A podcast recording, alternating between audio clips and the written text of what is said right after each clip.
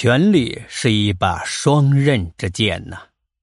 随着权力地位的不断攀升，曹操在集中和调动资源方面固然更加的名正言顺、得心应手，但也让他逐渐产生出可以为所欲为的错觉，以至于他最为人看重的人才领域都频频的打出了臭牌。许攸是曹操取胜于官渡的大功臣之一。若不是他在关键时刻叛援降曹，曹操即便最后能够取胜，也要艰难的多呀。许攸加入曹牧之后，一来自恃有功，二来过去和曹操是好友，说话便不是很谨慎，经常和曹操逗乐取笑，甚至在很多人在座的场合直呼曹操的小名“阿满”。许攸曾经说：“阿满，若是没有我的相助。”你能得到冀州吗？这曹操听了很不高兴，但是当着众人的面也只得是强装大度，笑着回应：“ 你说的很对。”后来又一次从邺城东门出去，随口对左右人员吹嘘道：“曹家若是得不到我的相助，是不能够出入此门的。”有人报告了曹操。曹操一怒之下，便下令将许攸下狱处死。除了爱开玩笑、爱吹牛之外，许攸其实并没有什么别的大错。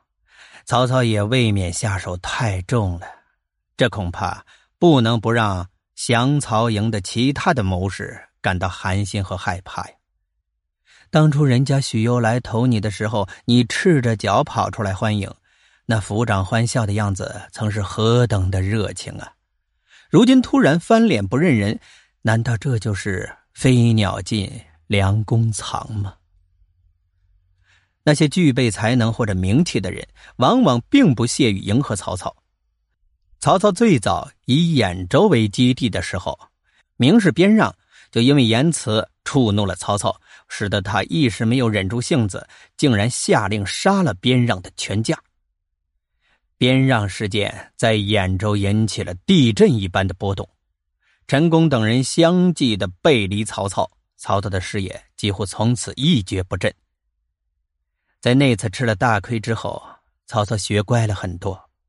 名士宗室林曾经当面让他下不来台，他也就没给大官做而已。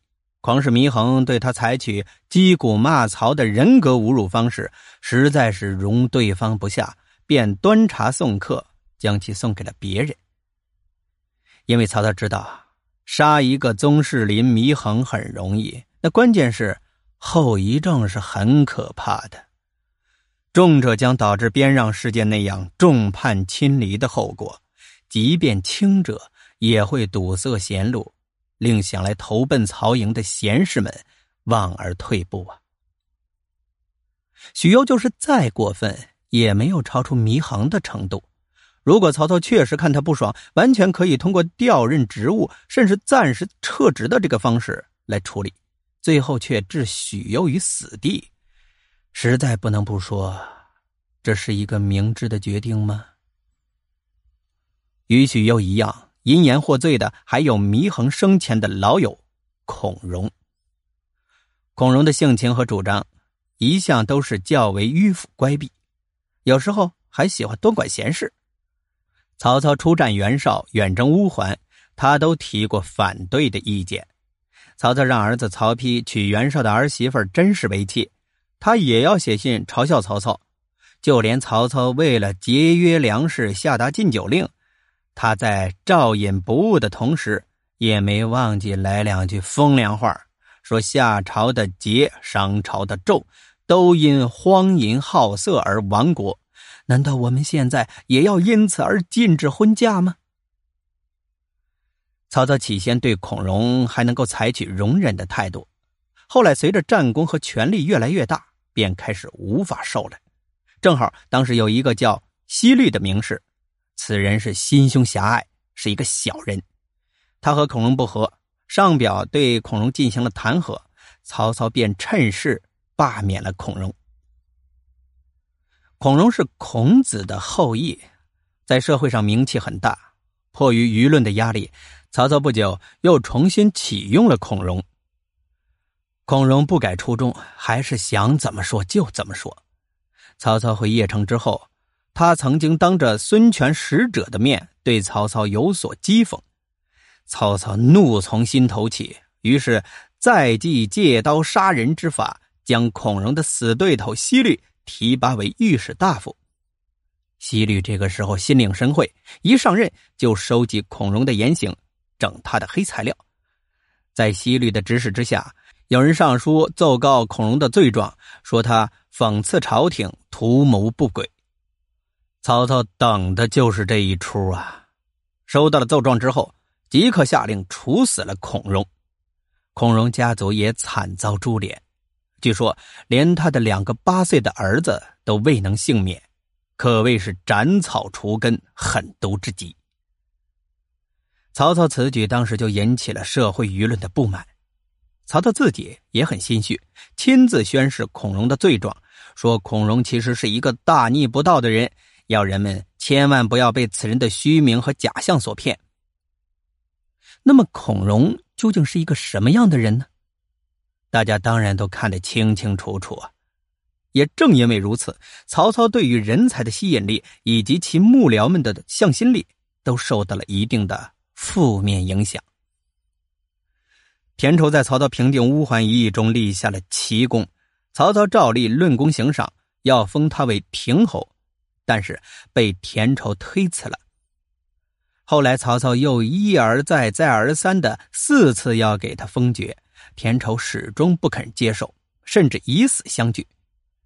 虽然这可能出于田畴志向高洁的本意，不过在孔融被杀的背景下，也不能不让人揣测，他是否有觉得曹营用人环境不佳，所以不再愿意为曹操效力的隐情呢？事实上，自此以后，田荣也确实再也没有给曹操出一谋办一事。曹操杀了孔融。当然不完全是因为自身权力的膨胀，已经容不下任何的逆耳忠言。其中呢，也有在南征之前稳定内部、安定后方的考虑。出于同样的目的，他每次出征也都会关注关中的动静。